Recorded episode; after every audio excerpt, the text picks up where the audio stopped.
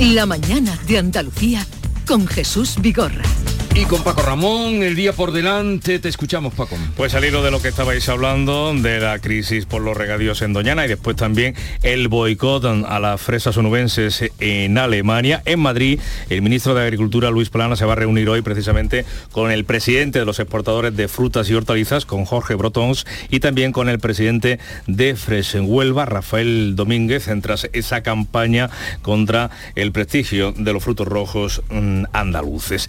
Y Cita del día, cita mm, importante. Los monarcas de España y Países Bajos van a respaldar el macroproyecto del hidrógeno verde andaluz. Felipe VI y Guillermo Alejandro de Países Bajos van a presidir hoy en Algeciras, acompañados por el presidente de la Junta, la firma de varios acuerdos impulsados por la multinacional CEPSA para desarrollar el corredor marítimo entre Andalucía, que va a ser la mayor fábrica de hidrógeno verde de Europa, y el puerto mm, de Rotterdam. Y en, otro, en, otro, en otra cita destacada empresarial, DES 23, el Congreso de Economía Digital que se está desarrollando en Málaga. Se celebra hoy un foro de inteligencia artificial. El gobierno andaluz, por cierto, ya ha dicho que va a aprobar la semana que viene su primera estrategia, que será la primera comunidad autónoma en aprobar una estrategia sobre inteligencia artificial en nuestro país, mientras el Parlamento Europeo acaba de presentar su iniciativa legal, la primera en el mundo, para controlar herramientas como el chat GPT o el Mid Journey. El Pleno del Parlamento andaluz va a debatir hoy sobre la regulación de los eh, pisos turísticos. Va a comparecer el consejero de Turismo, Arturo Bernal, a petición del PP.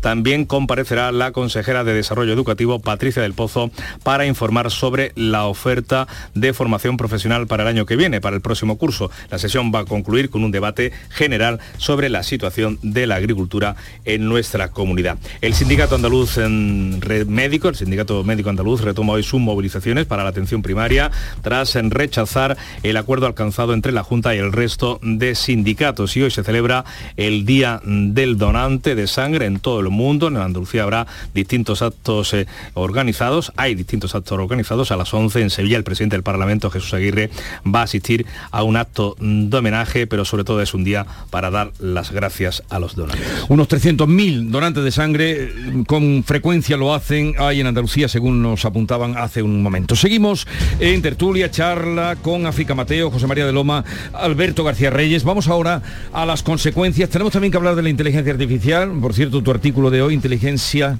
inteligencia artificial de, García Reyes me refiero eh, lo recomiendo en el ABC de Sevilla eh, bueno ya están aquí las primeras consecuencias o las consecuencias de las últimas elecciones municipales Pacto eh, Partido Popular y Vox, que han cerrado el pacto para gobernar la Comunidad de Valencia, eh, pues ceden tres consejerías. Curiosamente, parece que la de Educación y Cultura la ha pedido Vox eh, y también la presidencia de las Cortes. Y a partir de ahí, pues podría caer la, o podrían repetirse este tipo de pactos en Extremadura, en Aragón, en, Baleares, pero en fin, mm, ¿cómo lo veis? Es el momento ahora de ver qué va a pasar con Pepe y vos gobernando comunidades. A, mí me desconcierta, la verdad. ¿Qué te desconcierta? Este pacto. ¿Por qué? Porque mm, mm, no lo entiendo. No entiendo la velocidad con la que se ha cerrado. Estratégicamente, habiendo unas elecciones próximas eh, generales yo no entiendo la alianza del, PP con Vox. A mí no me gusta esto, esta corriente que hay ahora de cómo van a venir los de la izquierda a dar lecciones sobre pactos si han pactado con Bildu. No me gusta esa idea, ¿por qué? Porque yo creo que un mal pacto no justifica otro mal pacto. Y ni una cosa está bien ni la otra tampoco. ¿No te gusta vos? No me gusta. Lo siento. En el gobierno, vamos, no, no, te pregunto porque... No, no me gusta. Entonces, no creo que haya que justificar un pacto con... A mí, no me gustan los extremos en general, en nada, en la, vida. Eh, y no creo que haya que justificar un pacto con Vox alegando a los pactos que ha hecho, eh, pues mire usted, los pactos que ha hecho el PSOE con Podemos y con Bildu y con todo esto están muy mal, ya lo hemos dicho, a mí no me gustan, me parecen un horror. Bien, pero el pacto del PP con Vox tampoco me gusta. Y no tengo por qué estar buscando justificaciones permanentes a lo que hago si no está bien lo que yo hago. Yo tengo que hacer lo que yo tengo que hacer y los demás que hagan lo que consideren y luego opinamos. Pero tú no puedes estar buscando coartadas en lo que hace el otro para hacerlo tú también. A mí eso no me, no, no me parece un argumento, la verdad, muy sólido no lo, no lo creo. Y no lo entiendo porque ante unas elecciones generales en las que se está planteando, la propia izquierda está planteando que viene Bolsonaro, esto lo ha dicho, esto es literal de Pedro Sánchez, ¿eh? que viene Trump, que viene el bolsonarismo, y em, eh, que no le funcionó, por ejemplo, en Andalucía, no le funcionó. Ahora eh, me parece inoportuno darle esa carta al... Fin, no sé si estoy siendo muy explícito o no, pero yo de verdad... No, no tú explícate, tu libertad. No logro entenderlo. Desde luego que, esto le da munición a, Pedro Sánchez, como decía Alberto, porque eh, una de las tesis en las que ha basado su campaña electoral para el próximo 23 de julio es pues ese miedo a que la ultraderecha entre y ha entrado por la puerta grande en una de las comunidades autónomas más, más importantes. Entonces, efectivamente se ha hecho con mucha rapidez, con tanta que a mí lo que más me sorprende de todo esto no es que hayan pactado PP y Vox, que yo creo que a día de hoy todo el mundo tiene claro que lo van a hacer en Valencia y en otro montón de sitios más. A mí lo que me parece más sorprendente es cómo es el acuerdo de gobierno, porque no sé si habéis tenido posibilidad de ver las líneas generales que han marcado. Claro, ha sido tan rápido que lo han basado en un, en un reparto de puestos o sea, al final los extremos claro que se tocan porque aquí ha pasado lo mismo que con Podemos dentro de Sumar que lo único que han hecho ha sido repartirse los cargos, porque efectivamente, como decía ahí, eh, han pedido, Vox ha pedido la presidencia de las Cortes y lo único que han hecho ha sido esbozar cinco líneas generales que no tienen, que no están para nada aterrizadas y que ni siquiera, o sea, e, es como el programa de Vox, que es tan reducido a 10 puntos mm, bastante populistas y poco aterrizables a la gestión diaria, pues han hecho lo mismo en el, en el acuerdo de gobierno, porque no sé si lo habéis visto, uno de los puntos es libertad para que podamos elegir menuda, menuda eh, línea de gobierno, o sea, más abierta imposible. Desarrollo económico, pues ¿quién no quiere el desarrollo económico? Sanidad y servicios sociales, pues si es que las comunidades autónomas básicamente eh, gestionan, la, mayoría de sus recursos van destinados a sanidad y a servicios sociales.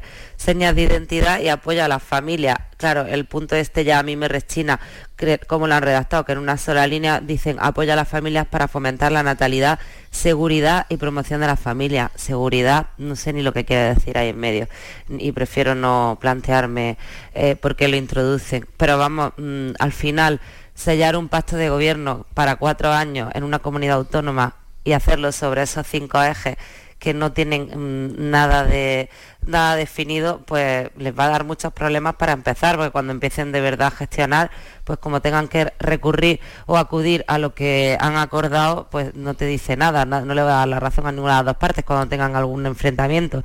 Pero claro, esto es lo que tiene que hacer las cosas rápidas y no es casual que se haga rápido, es que Vox también ha dicho, oye, mm, aquí los tiempos no los vaya a marcar vosotros, aquí los tiempos también los voy a marcar yo porque a los electores de Vox o a Vox le interesa que sus electores vean que van a tener mando en plaza y que el voto sirve para algo, porque precisamente el PP está apelando a lo, contrario, que es el voto útil para poder eh, gobernar sin necesidad de pactar con Vox. Entonces, claro, aquí esto lo ha forzado a Vox en una estrategia clara de ganar más votos. Sí, no cabe duda de que Vox ha triunfado.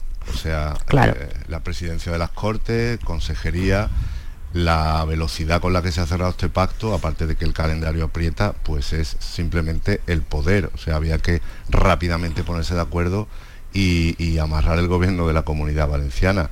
Eh, Feijó prefería en teoría más lentitud y prefería no darle esa munición a Sánchez, aunque por otra parte ese miedo a que viene la ultraderecha a veces no ha funcionado. Eh, no, no ha funcionado nunca. no ha funcionado. Pero bueno. Hasta ahora que no han estado en ningún sitio. Exactamente. Ahora se abre un, itinerario, un escenario un poco incierto porque eh, en pocos sitios de Europa hay, eh, tanta eh, preponderancia de un partido extremo de, la derecha en tantas instituciones porque va a entrar en ciento y pico ayuntamientos y seguramente entre o cuatro gobiernos autonómicos con mucho mando en plaza, ¿no? Veremos si se adaptan al sistema o si es un continuo sobresalto y, desde luego ahí ha habido gente que ha negociado rápido y todos los escollos se han eh, saltado rápidamente. O sea que hay alguien que estuvo condenado por violencia de género y dice Borja Semper que eso no puede ser, pues no pasa nada, se le mete en la lista al Congreso. Es decir, ya, pero esto es un lavado de cara, José María, porque el PP está al final pasando con alguien que lo vuelve a meter en una lista. Entonces es, como mirar para otro lado y taparse la nariz. Lo que quiero decir, lo que quiero decir es que la voluntad de, cerrar el acuerdo era tan, que fuera tan rápido que los fontaneros que han hecho esa negociación lo han no les ha importado nada. Es decir, venga, soluciones rápidas e imaginativas. Este no vale aquí, pues lo ponemos en el otro lado y bueno, pues Vox eh, eh, accede a una tarta de poder eh, absolutamente brutal e importante, ¿no? Ya veremos cómo, cómo evoluciona, cómo evoluciona esto. Desde luego no es lo que expresaba Rajoy, pero está claro, está claro que un escenario muy probable es que Feijó necesite a Bascal y sea su vicepresidente y eso es muy probable que ocurra.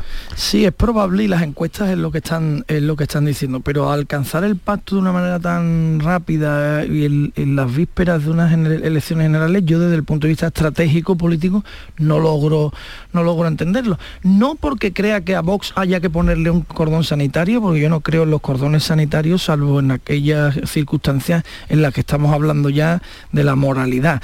Cuando se trata de, de por ejemplo, comparar que ocurre a vos con, con, Bildu, creo que hay un error, ¿no? Porque yo compararía a vos con Podemos, porque están en los extremos y bueno, cada uno le podrá gustar uno u otro o no gustarle ninguno, como en mi caso. Eh, pero Bildu es otra cosa, ¿eh? Bildu está compuesto, eh, es un partido que, viene del terrorismo, que no ha condenado el terrorismo, no ha pedido perdón y que mete a terroristas en, en sus listas. Será legal, pero yo desde luego no lo considero mm, mm, legítimo, la verdad será lícito, pero no legítimo, para mí, por lo menos. Y creo que e, e, esa comparación sí que no hay que hacerla, porque Vox, no hay nadie en Vox que se haya puesto pasamontaña todavía, ni creo que lo vaya a ocurrir nunca, porque no es un partido, es un partido legítimo, lícito y con todas las, luego cada uno que vote eh, lo que quiera. A mí personalmente no me gusta, ya lo digo, los extremos. Lo que no entiendo de este pacto, lo que no entiendo de este pacto es la, la oportunidad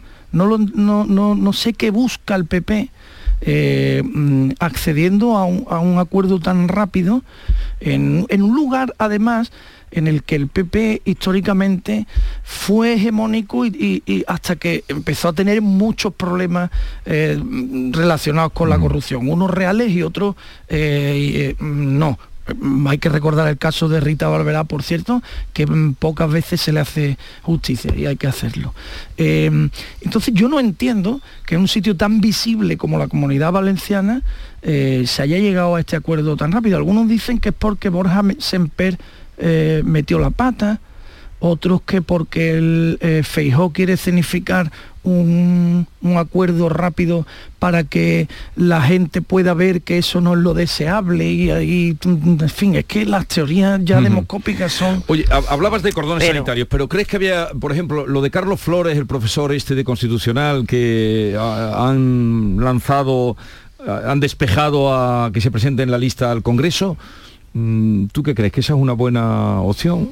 O habría que poner un bueno un acuerdo sanitario pero mm, no sé mm, cortarle el paso si realmente eh, tiene denuncias o faltas por violencia machista. Yo respondo a esto muy rápido.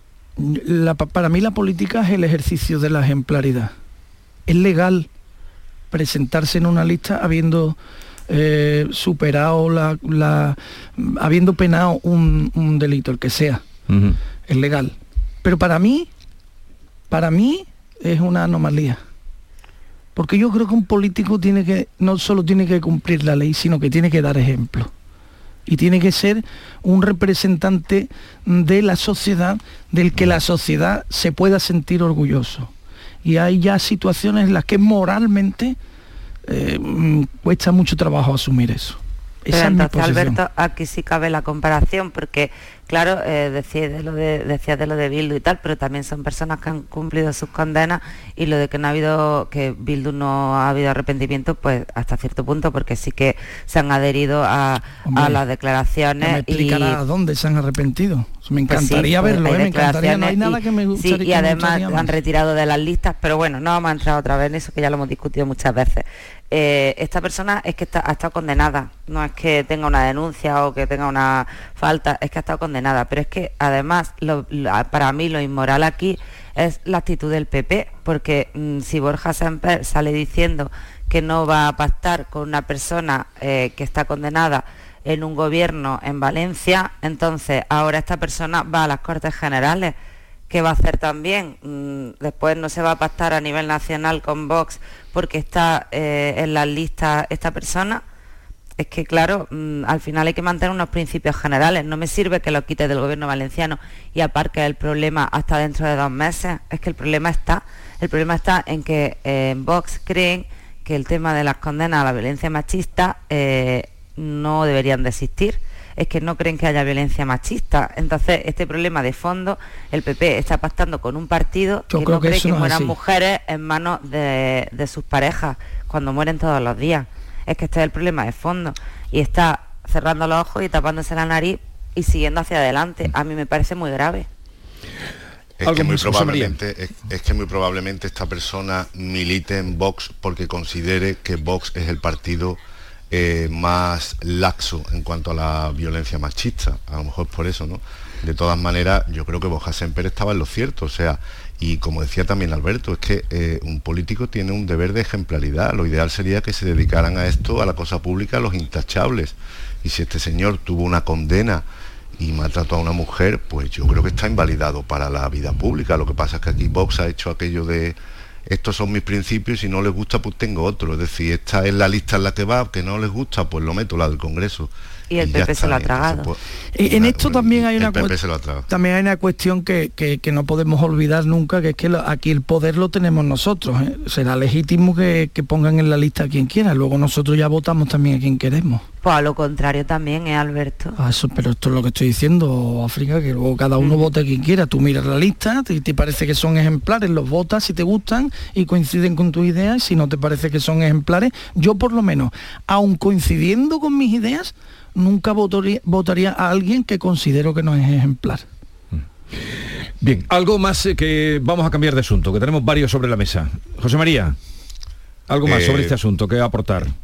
Eh, no, poco más. Bueno, porque veremos, ya en cascada esto. Lo de Valencia es el, lo de Valencia es la primera ficha del dominó. Ya veremos rápidamente. Veremos. ¿Tú crees en Elche también y en otros sitios como muchos muchos sitios. Extremadura, Aragón en Extremadura. Illas Balears. Muchos eh, sitios. Alberto, Illas Balears. Mm. En muchos sitios, sí.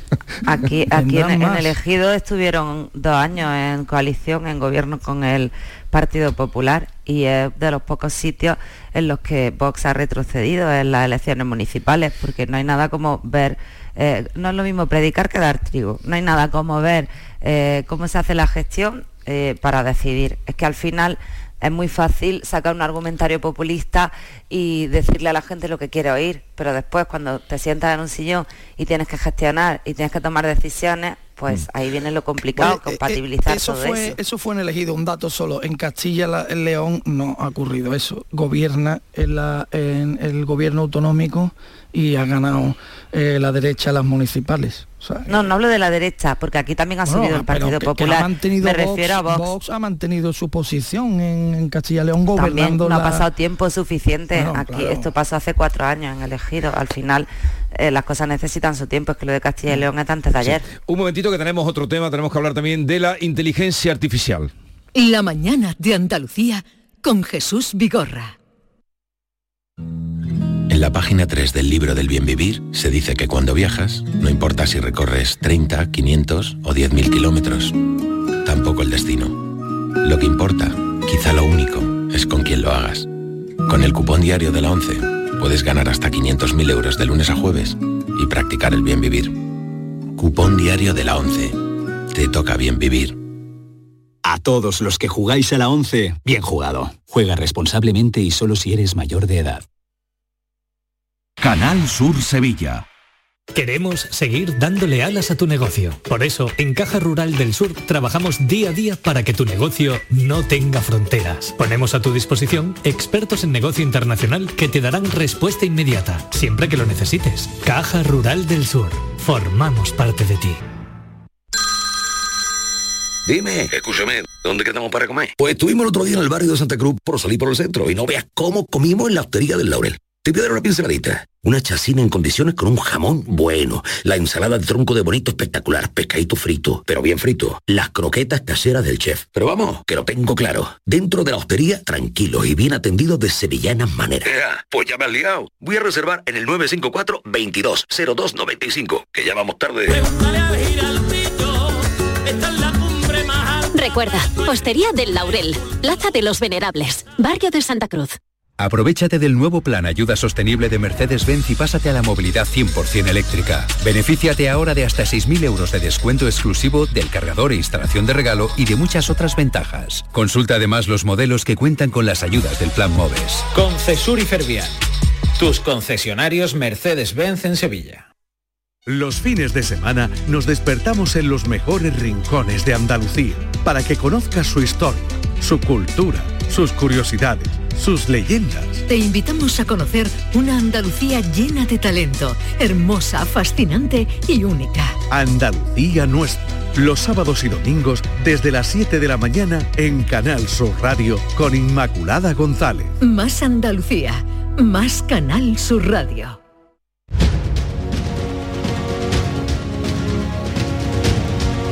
Esta es La mañana de Andalucía con Jesús Vigorra, Canal Sur Radio. Como les venimos contando, el rey Felipe VI y el rey Guillermo de Holanda, mm, que habrá muchos que se han enterado ahora de su nombre a raíz de esta visita, van a respaldar, hoy en el puerto de Algeciras el macroproyecto de Valle Andaluz del hidrógeno verde de CESA. En este sentido, creo que será dentro más o menos de una hora cuando va a tener lugar ese acto eh, y vamos a aprovechar para hablar con Rosendo Rivero, que es director del Parque Energético de CEPSA en San Roque. Rosendo Rivero, buenos días. Hola, buenos días. Encantado de estar con vosotros. Eh, para que todos nuestros oyentes sepan de qué estamos hablando, ¿qué es el hidrógeno verde? Bueno, el hidrógeno verde es el, obtenido a través de la reacción de electrólisis como alternativa al obtenido actualmente a partir de fuentes fósiles. Eh, este hidrógeno verde va a ser una oportunidad para descarbonizar tanto nuestros propios procesos industriales como eh, a poder aportar soluciones energéticas a nuestros clientes de carácter circular y, por supuesto verde. O sea que eh, se produce con eh, energías renovables. Sí, efectivamente, se produce con electricidad renovable obtenido a partir de fuentes fotovoltaica o eólica. En ese sentido, CEPSA está haciendo una fuerte inversión, eh, especialmente en Andalucía. A partir, de esta, a partir de esta electricidad se produce una reacción química eh, con el agua, separándola en sus dos componentes, el oxígeno y el hidrógeno. Es ese hidrógeno precisamente el que denominamos verde porque tiene un origen completamente renovable. Eh, ¿En algún lugar de España se está produciendo este hidrógeno como se va a producir ahí en el campo de Gibraltar? Bueno, nuestro, nuestro proyecto plantea que para final de década tener una, capacidad instalada de un gigavatio en cada uno de nuestros parques energéticos en San Roque y en Huelva. En este sentido, hablamos de una producción total de 300.000 toneladas de hidrógeno verde. En concreto, eh, en este parque energético San Roque, esa producción se va a derivar a su vez en, una, eh, en un caudal de 750.000 toneladas de amoníaco verde que van a evitar la emisión de 3 millones de toneladas al año de CO2 a la atmósfera. Por lo mm. cual, pues estamos, estamos colaborando muy activamente en lo que se refiere a eh, la lucha contra el cambio climático. Y entonces eh, lo que hoy se, presenta es ese eh, corredor, mm, megaproyecto se habla, eh, corredor de hidrógeno verde entre el sur y el norte de Europa.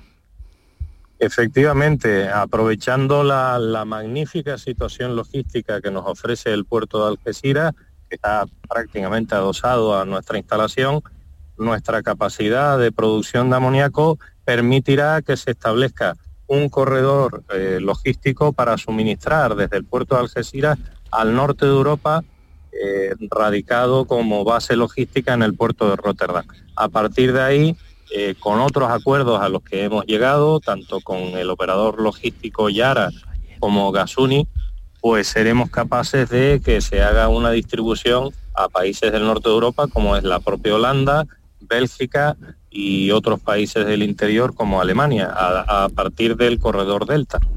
Menudo celos cogerán los franceses.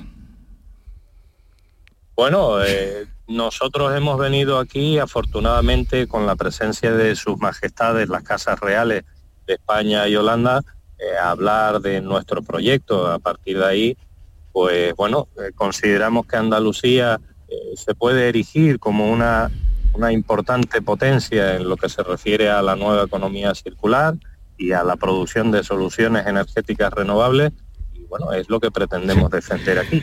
Desde luego que sí. Y eh, estamos hablando con Rosendo Rivero, que es director del Parque Energético de CEPSA en San Roque. ¿Qué eh, va a suponer eso o qué repercusión va a tener mm, sobre el campo de Gibraltar? Bueno, nuestro compromiso en Andalucía lleva siendo más de 50 años muy fuerte con una, con una repercusión en el PIB andaluz de un 14% y además unas cifras de empleo muy reseñables, 3.300 puestos de trabajo, eh, lo que generamos ahora a través de nuestras mm. actividades en los parques energéticos y si hablamos de empleo indirecto e inducido, hablamos de 9.000 personas. Esperamos eh, llegar a tener eh, con el proyecto del Valle Andaluz del hidrógeno verde cifras similares, poder generar del orden de 3.300 puestos de trabajo durante la construcción y operación del proyecto. ¿Y, para cuándo comenzaría a funcionar este corredor de hidrógeno verde? Bueno, eh, como digo, aspiramos a que al final de la década tener una potencia instalada de un gigavatio en cada uno de los dos parques energéticos y en este sentido eh, aspiramos a, a partir de 2026 tener esa primera capacidad de generación de hidrógeno en el Parque de Huelva y en 2027 en el caso de San Roque. Muy bien, pues muchas gracias por atendernos. Es un día importante el de hoy. ¿A qué hora está prevista eh, la llegada o el acto que, en el que van a intervenir los dos monarcas? Bueno, precisamente en estos momentos me estoy desplazando al lugar del evento. Eh, esperamos la presencia de sus majestades a partir de las diez y media de la mañana aproximadamente. Bueno, Rosendo Rivero, director del Parque Energético de CEPSA en San Roque, gracias por atenderlo, un saludo y que vaya todo bien, ese importante proyecto del que usted nos ha apuntado eh, algunos aspectos. Un saludo y buenos días.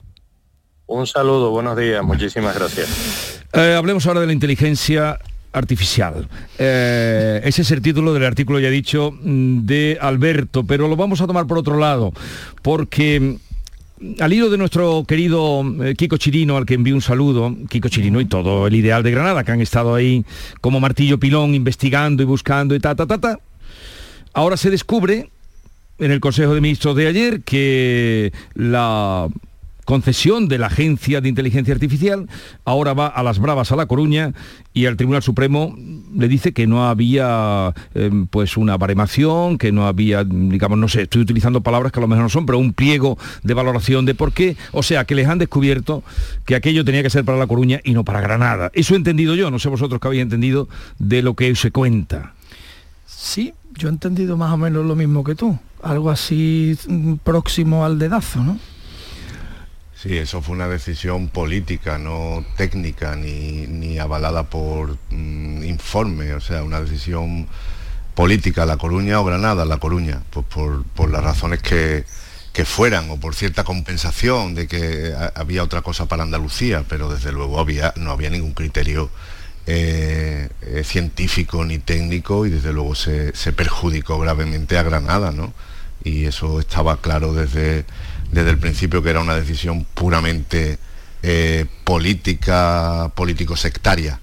Y a ello contribuyó después la investigación que, realizó Ideal, ¿no? aportando muchos datos sobre, sobre la inexistencia de, criterios eh, técnicos o, objetivos para emplazarlo en uno u otro sitio en esto yo voy a barrer un poco para casa, pero en general para la casa del periodismo, porque ahora que vivimos en, toda esta burbuja de información, eh, los periódicos y los medios de comunicación y, bueno, pues eh, medios serios que, destinan mm, bastante dinero y personal y, de todo a, a, elaborar la información, pues al final hacen estas cosas y lo hace ideal y lo hacen todos los periódicos y lo hacen todos los medios que, bueno, pues como, como en el que estamos. Entonces, no toda la información vale. Y aquí se ha hecho un trabajo de investigación potente y se ha dedicado mucho esfuerzo y muchas personas y al final pues ha dado sus frutos es una pena que, haya tenido que ser así. Lo que hablabais de dedazo, pues sí es que al final mm, es cuando quieres parecerlo, pero no lo eres.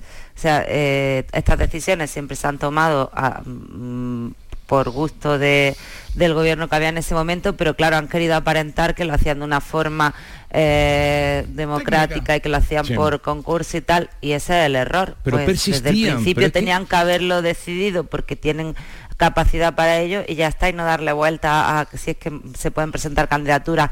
¿Para qué haces todo ese proceso si al final tienes decidido lo que va a ser? Pues directamente si es que la ley te lo permite.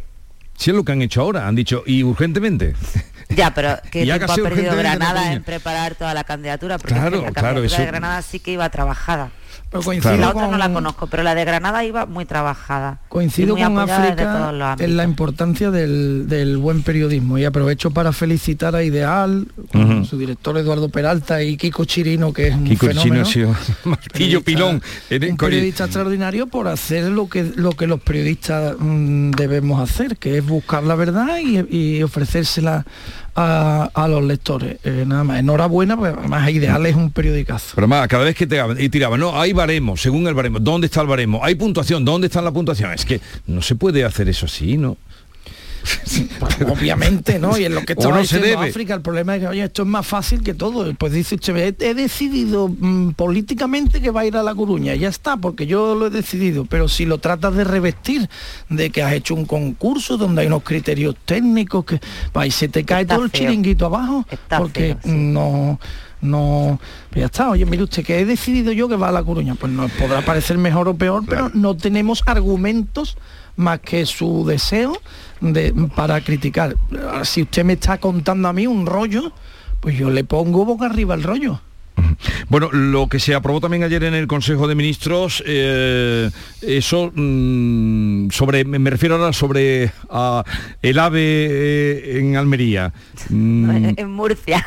No, vía Murcia. Nos, viene para Almería, o sea, nos viene bien para que al final algún día llegue el AVE, pero lo que se aprobó ayer no, no en, territorio almeriense, es en Murcia, en Lorca en concreto. Pero, bueno, nos viene bien. pero os afecta, ¿no? Sí, sí, algún día de esto yo espero estar viva para verlo, lo del AVE aquí. ¿eh? La llegada del AVE a Almería.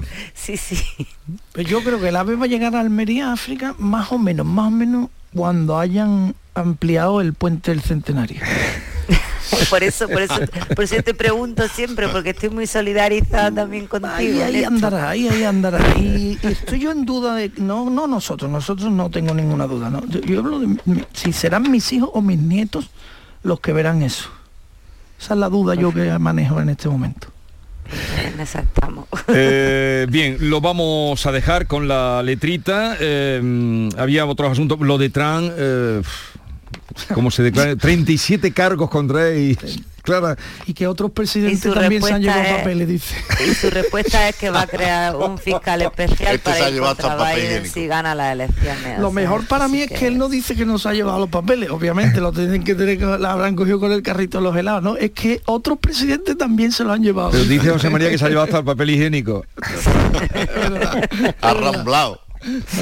Pero pero la justicia luego allí pero va va, eh, va avanzando. A ver, eh, qué queda. eh, porque son 37 cargos pero él se declara inocente y, en fin que convirtió aquello ir a declarar como una jornada electoral no o sea Increíble. Bueno, la letrita, que nos vamos ya. Por cierto, mañana canta Mariola Cantarero y además la voy a tener en el programa Marina Heredia. Fantástico espectáculo. ¿Vas a ir o ya no te da tiempo a ir a ver eh, espectáculos? No puedo ir porque no estoy en Sevilla, no estoy en Sevilla mañana, pero ah. si hubiese estado habría ido. Es un espectáculo que, que conozco ah, lo, has visto. sabes bien que mm, mm, tengo una relación muy cercana con Marina, Marina Heredia, sí, sí, y, Mariola también le tengo mucho mucho aprecio personal. Me parece que además la comunión que hacen las dos entre flamenco y, lírico y, lo lírico es de las cosas Pero más lo has visto este espectáculo. Sí, sí.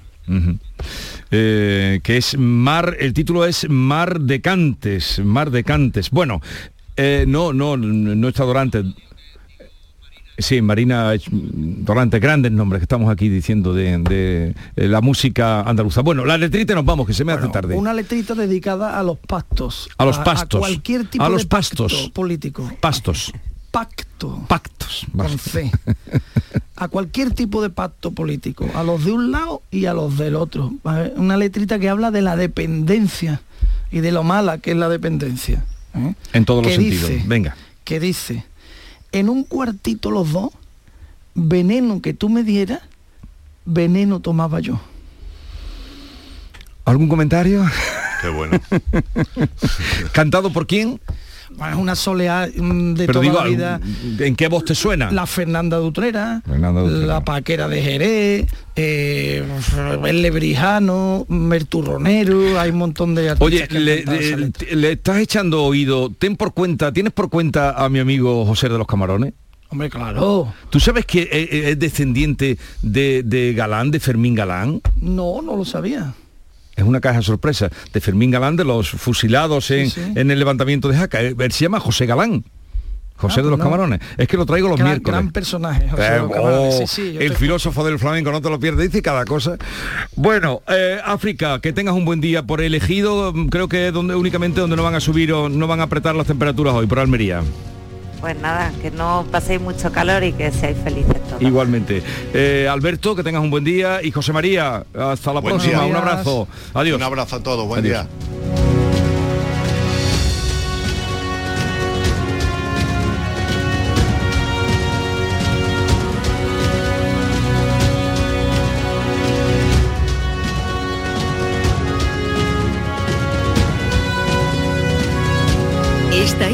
La mañana de Andalucía con Jesús Vigorra, Canal Sur Radio. Días lluviosos hay muchos, días soleados también, pero días únicos con ofertas únicas en Dacia hay muy pocos. Por eso aprovecha ahora nuestros días únicos Dacia con ofertas especiales únicamente del 9 al 19 de junio y pide ya tu Dacia. Reserva tu cita en dacia.es. Descúbrelo en la red Dacia de Andalucía. Sevilla. Canal Sur Radio. ¿Tienes problemas con tu dirección asistida, caja de cambios, grupo diferencial, transfer, turbo o filtro de partículas? Autorreparaciones Sánchez, tu taller de confianza en la Puebla del Río. www.autorreparacionessánchez.es Líderes en el sector, Autorreparaciones Sánchez. Si tu hijo tiene problemas con los estudios, no se centra, no consigue rendir o no es capaz de organizarse, es muy probable que tenga un trastorno por déficit de atención. El neuropediatra y su equipo pueden darte las respuestas que necesitas y poner solución a tus problemas aquí y ahora.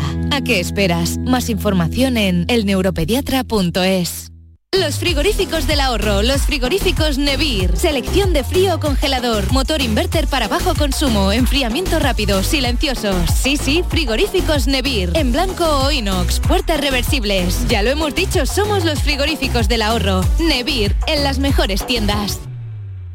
En Logística Castillo disponemos de terreno para estocaje de contenedores y maquinaria portacontenedores para la manipulación y reparación de los mismos. Instalaciones con almacenaje en ambiente, refrigerado y congelado. Todos los servicios de transporte multimodal y gestión logística integral al cliente adaptado a sus necesidades. Logística Castillo, tu gestor estratégico en Sevilla para todo el sur peninsular.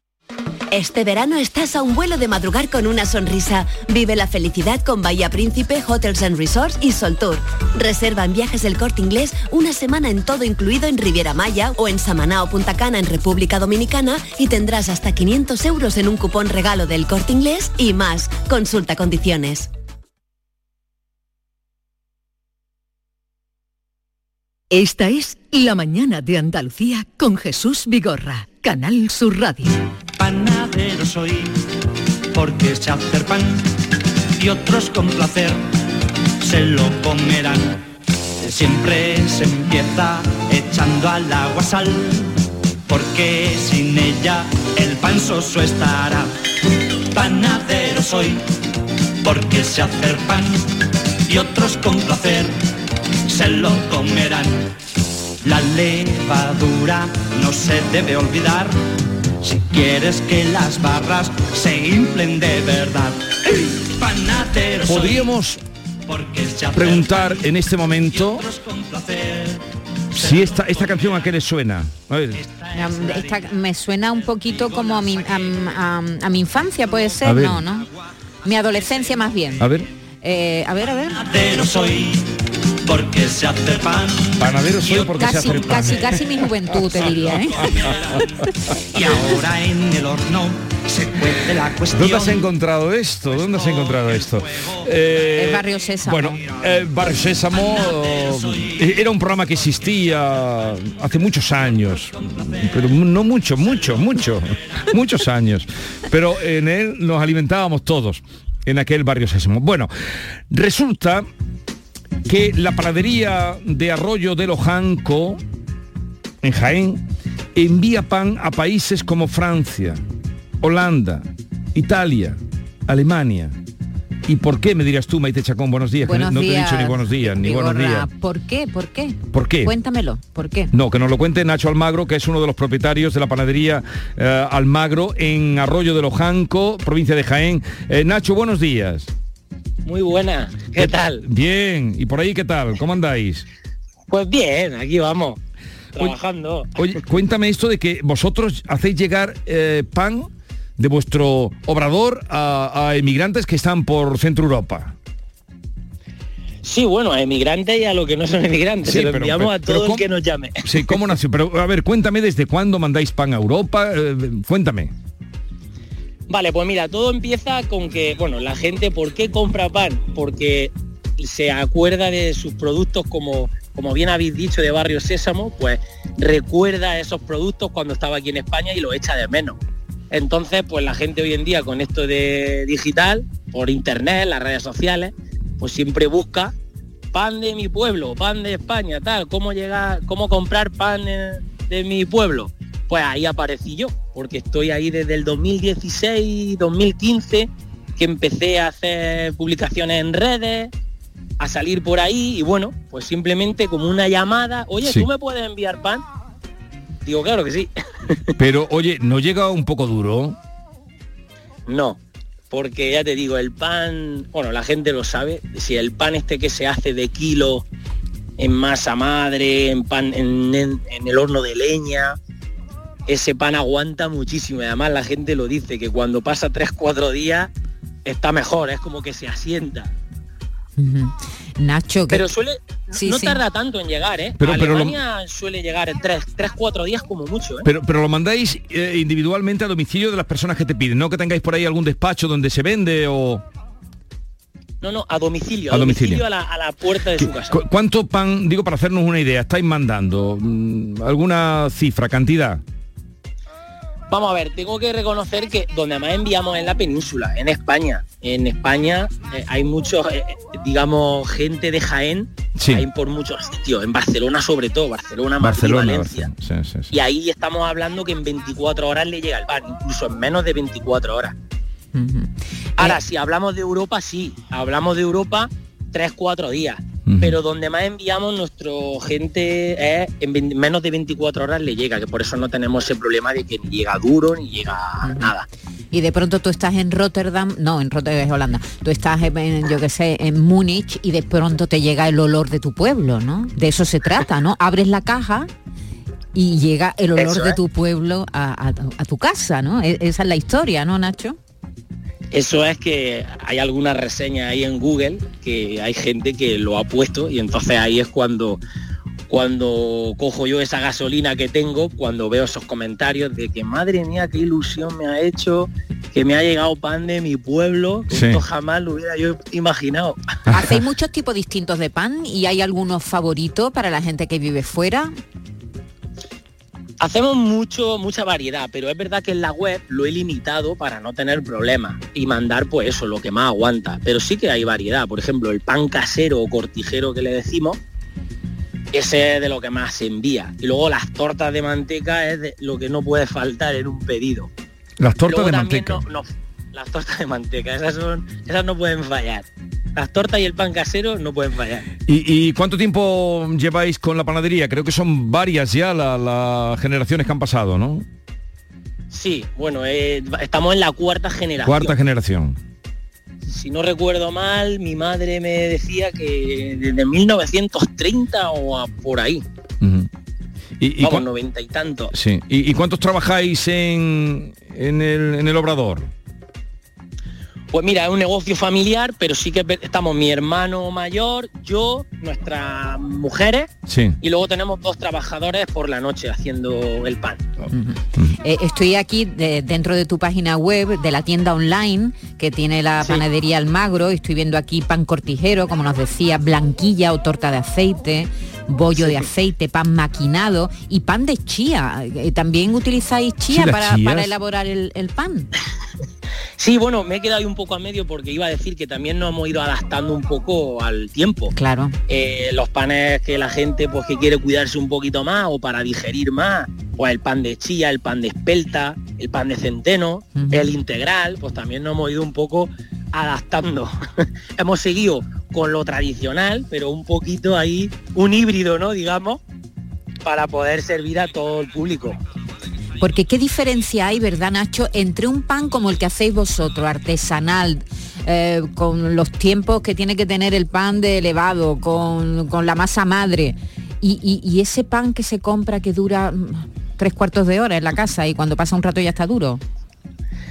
Bueno, si te, te tuviera que decir algo, te diría eh, el- sobre todo el cariño que se le pone, aunque suene así un poco, pero es verdad, hay que, hay que respetar los tiempos, hay que utilizar buen, buen producto, la, la materia prima es fundamental. Es verdad que en estos últimos años nos han ofrecido, se nos han ofrecido muchísimas marcas de harina nuevas, así de repente, y no es lo mismo que la harina que a lo mejor nosotros venimos consumiendo de... Es verdad que a lo, a lo mejor a lo largo de los años algunas empresas han cerrado y hemos tenido que ir adaptando, pero nos ha costado para seguir consiguiendo la misma calidad. Luego las harinas no son las mismas. Entonces, si tienes una buena calidad, eh, respetas los procesos y lo haces pues con conocimiento, ¿no? De decir, vamos a sacar algo bueno, no el día de hoy que es toma y trae, toma y trae, pues eso se nota. Pues nada, el mundo ha cambiado y hoy en cualquier parte de España o en cualquier parte de Europa, eh, porque mm, se lo han propuesto en Panadería Almagro, en Arroyo de los Jancos, que es un pueblo que tiene dos mil y pico habitantes. En Jaén hacen llegar el pan donde haga falta y así el negocio sigue para adelante. Porque claro, ya en los campos no hay gente, ¿no? Porque vosotros repartís pan por los campos. Sí, bueno, a los cortijos que se le dice, a los pueblos seguimos haciendo el reparto de que lleva también muchos años por aquí por Bea, Bea Sí. de Segura, Puente de Génave, La Puerta de Segura. Todo eso hacemos matinal. Todas las mañanas nuestro reparto no falla. ¿Tú estás repartiendo ahora, Nacho, porque te hemos pillado conduciendo? Sí. Sí, ¿no? Sí, Estás en el reparto, ¿no? Pues que vaya bien el reparto. Nacho Almagro, ha sido un placer, un saludo y larga vida a la panadería Almagro en Arroyo de los Jancos. Un saludo. Pues muchísimas gracias a vosotros. Adiós. El panadero con el pan, el panadero con el pan, el panadero con el pan, el panadero con el pan. Tempranito va y lo saca calientito en su canasta para salir con su clientela por las calles principales y también la ciudadela y después a los portales y el que no sale se queda sin el pan para comer. Diga si van pronto a salir. Esto si no- es eh, Rancial Music, eh, nuestra sección de Rancial Music. Hemos vuelto a los años 40. Vámonos de ese, de- en fin, de esa tradición y de esa canción sobre todo. Nos vamos al futuro y del norte a sur de Andalucía porque eh, vamos a acercarnos a Algeciras, Campo de Gibraltar, con Ángeles Carreras. Buenos días Ángeles. Muy buenos días. Eh, eh, la, la cita, ¿a qué hora es? La cita de los reyes de España y de Holanda, de el presidente de la Junta que también está, eh, representantes del gobierno. ¿A qué hora es la cita? Bueno, pues estas jornadas de trabajo que van a respaldar los monarcas de España y de los Países Bajos va a comenzar en torno a las diez y media de la mañana. Unas jornadas en las que, bueno, pues eh, se va a dar un respaldo a, a este proyecto de corredor mm, de hidrógeno verde entre los puertos de Algeciras y Rotterdam. Todavía aquí estamos a esta hora en los momentos previos en el proceso de acreditación de la numerosa prensa que se ha convocado y que estamos aquí todavía a la espera en las carpas donde se van a desarrollar estas jornadas. Los, los monarcas eh, se espera que lleguen aquí hasta el muelle de Isla Verde exterior en el puerto de Algeciras en torno a las 10 de la mañana. Como decimos, van a presidir esta mañana esta jornada de trabajo porque se trata de acelerar la transición energética de Europa.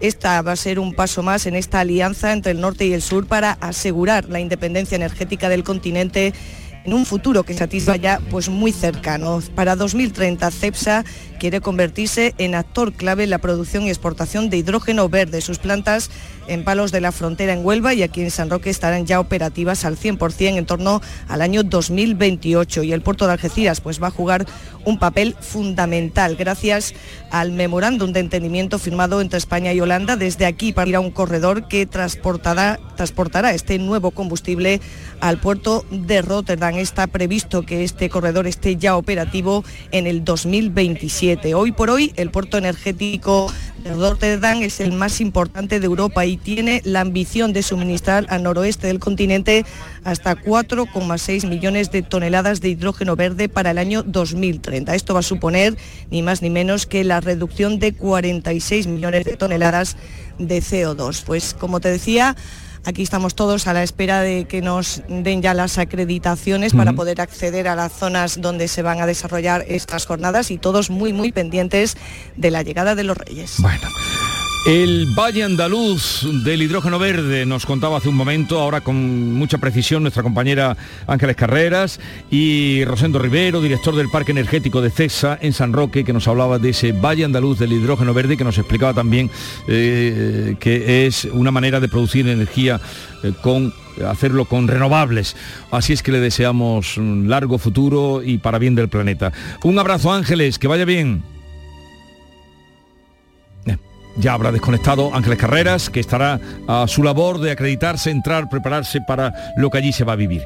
¿Podemos avanzar algo de lo que reto que vamos a poner a los oyentes Claro para la participación? Vamos a avanzar para que empiecen ya a mandarnos sus mensajes al 679 40 200, mensajes de voz, mensajes de audio al 679 40 200. Pero el Eh, tema, eh, mira, tema, tema, tema, tema. tema. Eh, según la neurociencia, Jesús, a lo largo del día pasan por nuestra mente entre 70.000 y 100.000 pensamientos. ¿En cuánto? Entre 70.000 y 100.000 Nunca lo hubiera pensamientos. pensado. Nunca lo hubiera pensado. y a mí- 70.000 y 100.000 pensamientos. yo creo que a mí me pasan menos, también te digo. ¿eh? Vale. Entre ¿Y qué? 70.000 y 100.000 pensamientos. Pero hay un problema, que es que el 80% de esos pensamientos son negativos. Son malos rollos que se nos meten O en sea, la cabeza. tenemos más pensamientos negativos que muchos positivos. Más, muchos más pensamientos a lo largo del día, eh, negativos que positivos. Pero también nos cuentan los expertos que solo somos conscientes del 3% de esos pensamientos. El resto queda ahí agazapado en el subconsciente, supongo que haciéndonos daño, haciéndonos pupa, haciendo que tengamos miedo. Que- que- que nos preocupemos por cosas que son inconcretas. Así que hoy queremos preguntar por la gente pesimista y optimista. Si es de los que ven la botella siempre medio llena o todo lo contrario, medio vacía. Si le cuesta desechar los malos pensamientos, ¿es un optimista convencido que Pero- vive con una persona negativa o todo lo contrario? La pregunta cuál es? Esa. ¿Es de los que ve la botella medio llena? ¿Quieres que te repita la pregunta otra vez? La Venga. pregunta. ¿Es de los que ve la botella medio llena o medio vacía? ¿Le cuesta desechar los O malos cómo se sacude quizá para que, claro. para que eh, compartamos algo positivo para ¿Cómo- todos. ¿Cómo se cómo sacuden los malos los malos pensamientos? pensamientos? Eh, Bernardo Ruiz, buenos días. Buenos días, Vigorra, buenos días, Maite. ¿Qué- qué Hola, hace- qué haces por aquí? Porque estamos preparando el programa del fin de semana de Andalucía Nuestra. ¿Y, te, y te has colado en el tema, aquí en el tema de No, no, lo he invitado yo a entrar. Porque como yo ha- siempre que le pregunto, mejor. como siempre que le pregunto a Bernardo cuando viene los viernes, siempre le pregunto, ¿cómo estás, Bernardo? Él me dice. Fantásticamente bien, como de Tú costumbre. eres un optimista entonces. Sí, sí, sí, por pero, supuesto. pero que eh, Lo que me faltaba a mí con la vida que tengo es tener pensamiento negativo. con la realidad ya es suficiente. Pero me contaba eh, investigación científica que los, las personas humanas tenemos entre 70.000 pensamientos afloran en nuestra cabecita. Los que tengan más cabeza, digo yo que a lo mejor... piensan más, piensan más. 70.000 pensamientos. Dice que el 80% son pensamientos negativos. ¿Tú cómo te sacude un pensamiento negativo? Yo, sin- eh, muy sincero, yo no soy pesimista. No, pero al margen de suelo- pesimista. No, no, no, que Cuando no te viene un pensamiento negativo, Y cuando ¿cómo te, metes sacude? en la cama no te viene un agobio de decir, ay, ¿qué me va a Cuando pasar? viene en la cama se pone a ¿Cómo que me- roncar. es que ¿Cuál si va a ser mi futuro? No, pues No. si- si el- si- ¿Voy a tener pensión? Que No. no, ¿Voy a pues- poder pagar la hipoteca? No. Si no llego a fines de mes, voy a pensar la pensión. Oye, ¿cómo te sacude un pensamiento negativo? Pues mira, yo siempre recurro a la frasecita del Lobe, que es un genio del carnaval. Lobe. Con su chirigota que de los, de los basureros, que de los mendigos, que ahora no recuerdo el nombre, que fue el último año que compitió, creo recordar, que decía, vente arriba y cambia el chi, que a peor no vamos a ir. Pues esa es la vida. Vente, esto no estaba preparado, ¿eh? que lo he pillado por el pasillo. Vente arriba y cambia el chi, que, a peor, no, vamos a ir. ¿Qué has dicho? ¿Que es de Espinoza o del, el del Lobe? ¿Has Del? Lobe. No, no, eso es de, de, de Spinoza, el filósofo. Spinoza era muy, muy alegre. Sí, pero, pero que para mí el, el carnaval es puro Tú, tú, vitalismo. tú prefieres, No, como Schopenhauer. tú ¿no? pre- No. tú prefieres el amor o la alegría, Yo la alegría siempre. pero más que hacer el amor. Sí, hacer el amor está sobrevalorado. Adiós. Gracias por la visita. Funeral en la Catedral de Milán para despedir a Silvio Berlusconi con honores de Estado. García Barbeito, recordando a Don Guido, piensa que no hay nada como un requiem para redimir a un crápula. Querido Antonio, te escuchamos. Muy buenos días, querido Jesús Vigorra. Perversos de Berlusconi. Fue casi una pulmonía lo que al final ha matado a Berlusconi. Un trasunto de don Guido italiano. De haber nacido andaluz, en don Antonio Machado habría encontrado una copla a guisa de buen retrato. No era afición a los toros lo que tuvo el potentado, ni al humo de los altares, que sepamos, pero fue muy jaranero y galán y tuvo escándalos a los que puso sordina. Lo fue todo el empresario. Amasó una gran fortuna, los dineros no mermaron y se dejó en las mujeres dinero, alcohol y años. Máquina de hacer dinero, Berlusconi fue mandando en política, en el fútbol, en la fiesta. Era el amo de un grupo televisivo, editoriales, El Manso. Caminaba por la vida con la sonrisa de un capo, con retoques y postizos. Ay, no perdonan los años. Con un cutis tan brillante como la cara de un santo. Pero el tiempo se le iba sin querer, adelantando. Y a veces se le veía perfil de resucitado, carita de recién muerto, pero aguantaba. Y al cabo, ya ven, todo se termina, por más dinero y más cargo, por más largo patrimonio, por más pan bajo del brazo. Berlusconi y equipaje, buen viaje, buen descanso. Todo pasa y todo queda, y todo te fue pasando, y ya ves, solo te queda un silencio largo, largo. Si hubiese sido andaluz, Berlusconi, algún machado habría cantado tu vida y tu muerte habría cantado. Lo nuestro es pasar, ya ves, no hay mal que dure cien años. Pero eso sí, reconozco y con envidia lo canto, que vaya vida tuviste, que te quiten lo bailado.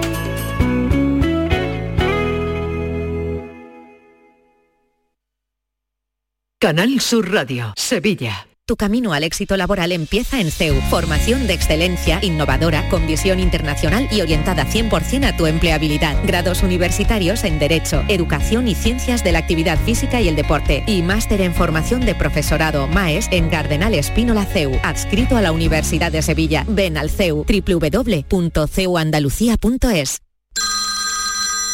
Dime, escúchame, ¿dónde quedamos para comer? Pues estuvimos el otro día en el barrio de Santa Cruz por salir por el centro y no veas cómo comimos en la hostería del Laurel. Te voy a dar una pinceladita. Una chacina en condiciones con un jamón bueno. La ensalada de tronco de bonito espectacular. Pescadito frito, pero bien frito. Las croquetas caseras del chef. Pero vamos, que lo tengo claro. Dentro de la hostería, tranquilo y bien atendido de sevillanas maneras.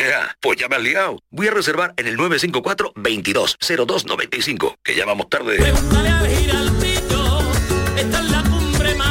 Recuerda, Hostería del Laurel, Plaza de los Venerables, Barrio de Santa Cruz. Somos Sandy Lucas y te presentamos la fibra de Adamo, fibra y móvil 12 gigas por solo 20 euros. No te lo pienses, precio para siempre. Adamo, 20 por 20. Llama gratis al 1600 o entra en adamo.es. Tu fibra está aquí. Van a dar las 10 de la mañana y Automóviles Berrocar abre sus puertas, deseándoles que tengan un feliz día. Automóviles Berrocar, tu confianza, nuestro motor.